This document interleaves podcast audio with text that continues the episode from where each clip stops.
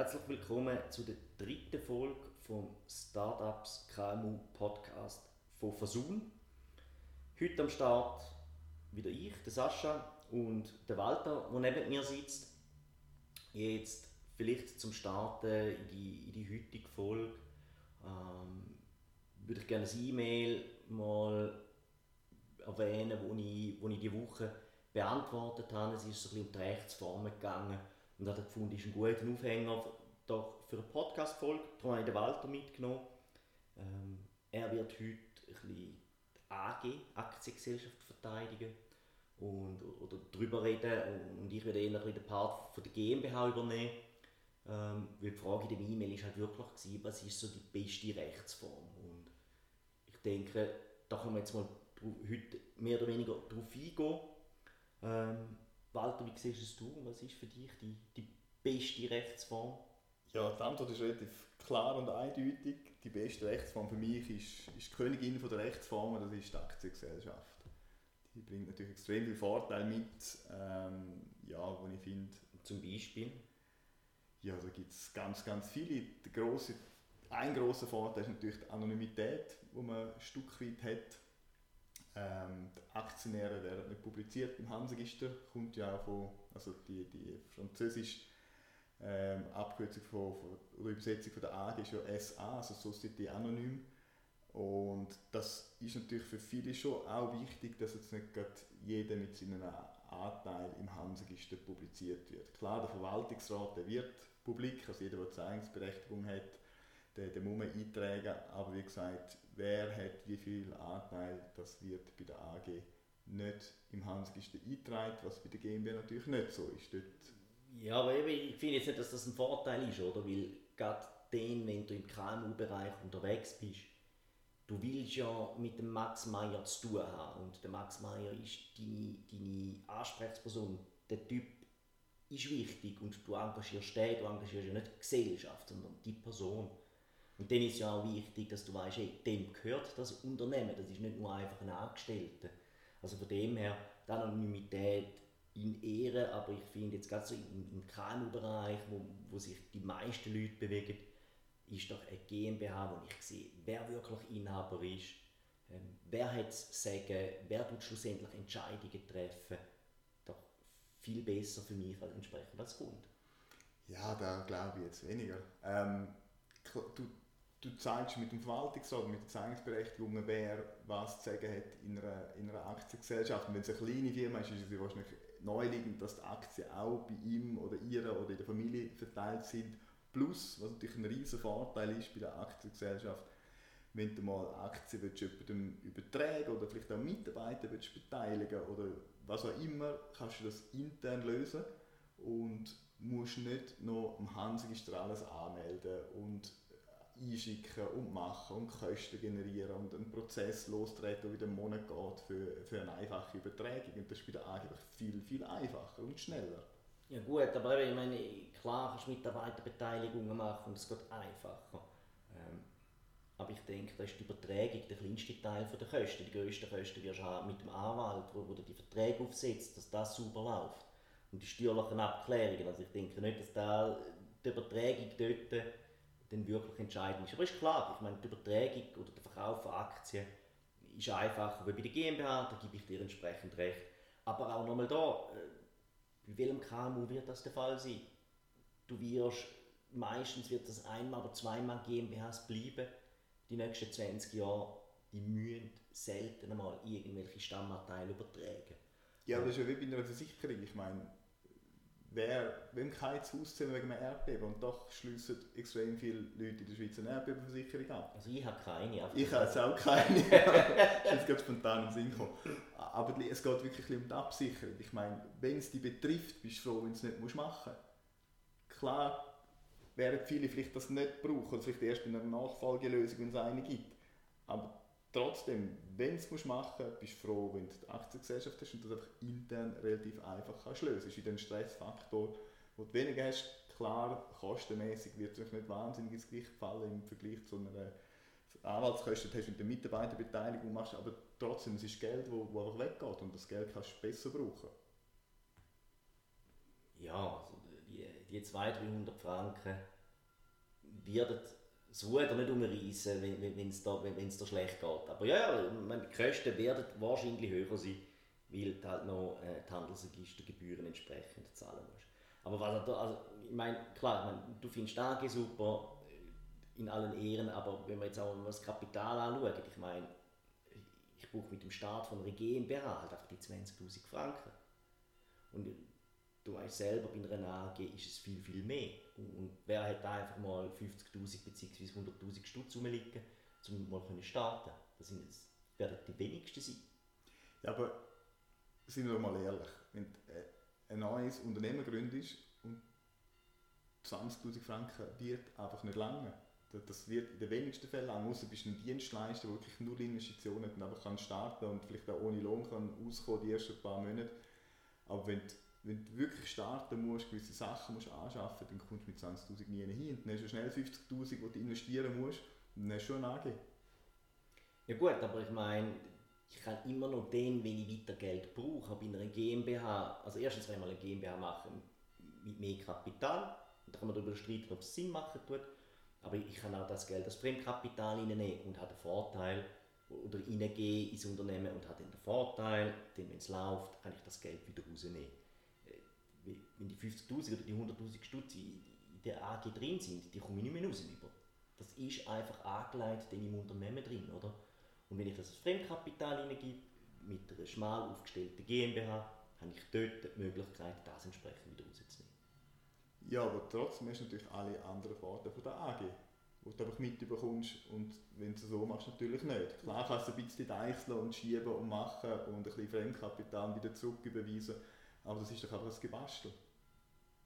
Ja, über die Vorteile der AG, da sind wir jetzt eben, eben über schwätzen, ob das wirklich, ob das wirklich Vorteile sind entsprechend. Ähm, aber ja, das Kapital ist immer ein Thema, oder? Und wenn jemand starten will und halt auch keine Haftung will und halt wenig Kapital auf der Seite hat, ist halt einfach die GmbH der richtige Schritt. Klar, man kann auch sagen, ja nein, ich will gerade auf eine AG starten und, und ich warte, bis ich die 50 oder 100'000 Franken zusammen habe.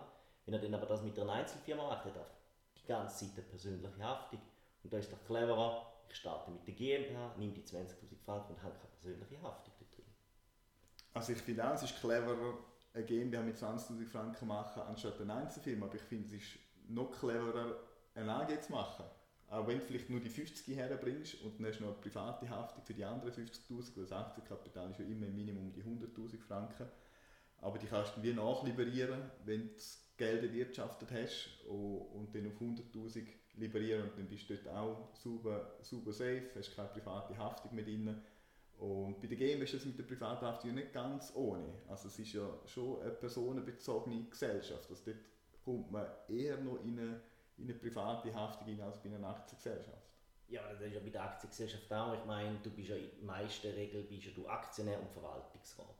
Und die persönliche Haftung hast du dort auch. Ich meine, du hast äh, OR 725, das heisst, wenn das Unternehmen kein Geld mehr hat, pleite ist, überschuldet ist, und du das nicht anmelden tust, haftest du als Verwaltungsrat bei einer AG genauso wie bei einer GmbH.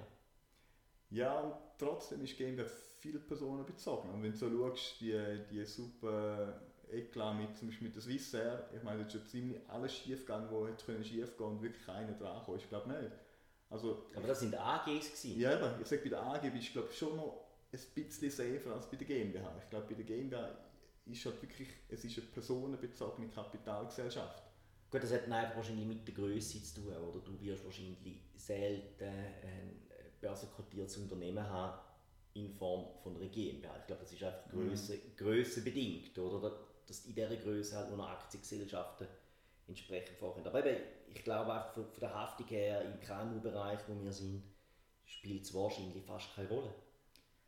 Ja, also es ist sicher gut, eine Kapitalgesellschaft zu machen, wenn du die Möglichkeit hast, aus, dem Haftungsaspekt. Klar, man kann Sachen auch über Versicherungen lösen, aber ich glaube, es schläft sich halt schon besser, man weiß, man hat wie ein Rechtskleid, das grundsätzlich für, für den gröbsten Fall haftet. Solange man natürlich nicht illegal oder irgendetwas deichselt, hat man immer private Haftung.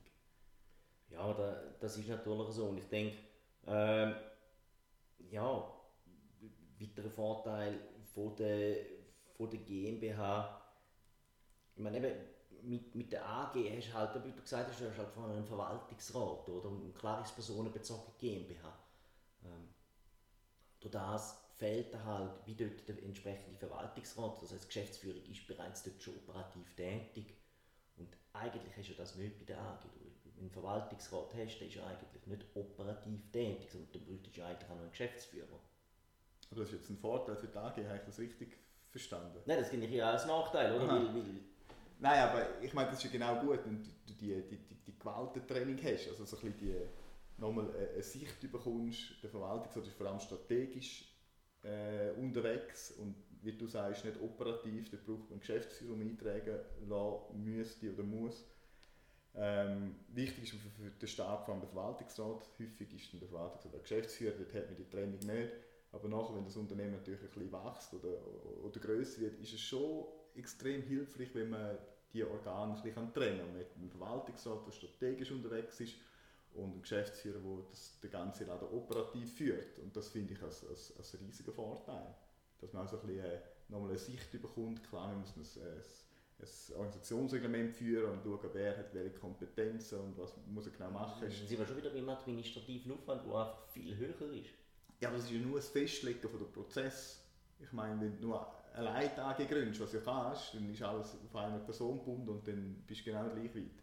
Aber wenn du natürlich eine gewisse Größe hast, hast du wie gesagt die Möglichkeit, um nochmal äh, ein strategisches Organ einzubauen, wo, wo natürlich auf dem Weg in meinen Augen äh, extrem, viel, extrem viel nützt. Und was sicher auch ganz wichtig ist, ähm, wenn du mal einen Investor suchst für die Firma, zum Wachsen oder weiss der Geier was, dann, dann wirst du das mit der GmbH nie bekommen. Nie. Also kein Investor wird in eine GmbH investieren, weil der will ja nicht publik sein, wie, wie viel Kapital er dort, dort drin ist. Was für das brauchst du in einer Aktiengesellschaft. Also nie ist natürlich ein Herzwort, weil man wird wahrscheinlich sicher irgendwo in der Geschichte ein Beispiel finden, wo das passiert ist. Weiß nicht. Mir kommt kein spontanen Sinn. Dir schon? Mir natürlich auch nicht, aber ich glaube, wir könnten suchen und vielleicht hat draußen irgendjemand äh, eine Geschichte von einer GmbH, die einen Investor gefunden hat. Aber das andere ist auch hier wieder. Wer braucht schon einen Investor? Ich meine, was haben wir, wie viele Kapitalgesellschaften werden gegründet in der Schweiz? Pro Jahr? 20, 25.000. Wie viel brauchen einen Investor? Von denen? Das kann ich dir jetzt so nicht beantworten. Ja, aber wenn weniger, brauchst, ja, aber wenig, weniger als 1%. Ja, aber noch da kann man nicht sagen, wegen dem brauche ich jetzt eine AG, weil irgendwann irgendjemand vielleicht irgendwie mal investieren will. Ja, aber du erinnerst dich an deine Erdbebenversicherung, die du nicht hast. Wenn, wenn du einen brauchst und dann merkst du, auch Mist, ich habe die falsche Rechtsform, jetzt muss ich aus meiner GmbH eine AG machen, ja gute Nacht. Ich weiß nicht, ob der Investor so viel Geduld hat. Oder überhaupt dir, äh, dir ein Angebot macht, weil er weiss, du hast eine GmbH. Es ist doch wieder einfach eine Absicherung mehr, die du hast. Und, und wenn du weißt, du willst wachsen, das ist das grosse Ziel, dann, dann musst du von Anfang an die AG machen, wenn du das Kapital beieinander hast. Weil sonst leistet einfach einen riesen Stein in den Weg rein, wo es gar nicht bräuchte. Also ich gebe dir recht, wenn du von Anfang an weißt, ich gehe to the moon und, und da, wird, äh, da wird äh, das nächste Einhorn, ja, dann gehe ich mit einer AG oder dann habe ich unter Umständen dort die Möglichkeit für Investor. Aber wenn ich als KMU starte, habe ich ja immer die Möglichkeit, dann hast du zu einem späteren Zeitpunkt zu sagen, okay, ich tue die entsprechende Rechtsform wechseln. Klar, die ist mit, das ist mit Aufwand verbunden, das ist mir schon auch bewusst. Aber auch dort wieder, wenn ich einen Investor habe, der eine halbe Million investiert, dann spielen die 3000, 4000 Franken, die ich vielleicht für die Umwandlung brauche, ja auch nur eine untergeordnete Rolle. Dafür konnte ich am Anfang können mit etwas starten, ähm, was für mich passt hat und hat das entsprechend wieder können anpassen. Ja, aber die Umwandlung ist wirklich ein Pain, nicht nur finanzieller Sicht.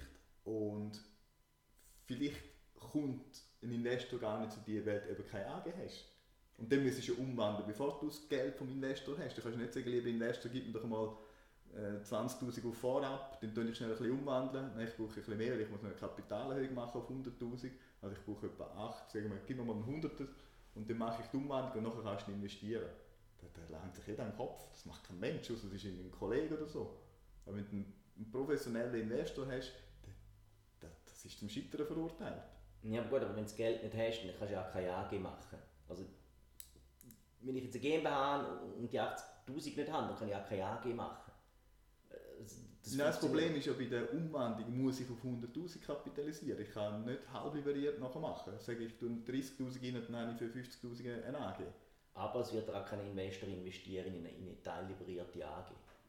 Ja, aber es ist einfacher, weil dann kannst du sagen, ich nehme die ersten 50'000 für die Vollliberierung. Oder? Aber ich kann von Anfang an in die AG investieren. Dann kannst du sagen, ich mache die Vollliberierung, sobald ich 50 habe, und dann tun wir schön die Aktien splitten, so wie wir es vereinbart haben. Das ist ein Weg, der in meinen Augen funktioniert, mit der GmbH einfach ein riesiger Pain wird sein. Ja, ich sehe, wir können da nicht auf einen, auf einen grünen Zweig, also mit dir ist das ein bisschen schwierig. wir, können festhalten, dass GmbH grundsätzlich besser ist. Wir haben weniger Kapital. Ähm, die Anonymität spielt nicht so eine Rolle, weil wir sind ja im KMU-Bereich tätig. Ähm, wenn ich mehr Kapital brauche, gebe ich das Fremdkapital rein. Ich habe weniger Organisationaufwand wegen dem Orga-Reglement. Ich brauche weniger Leute, weil ich habe nur Verwaltungsrat, Geschäftsführung, also Verwaltungsrat gibt es nicht. Ich habe einfachere Strukturen als bei der AG und somit ist GmbH dann viel besser. Ist das jetzt die Konklusion aus, der, aus, aus, aus dem Gespräch mit dir?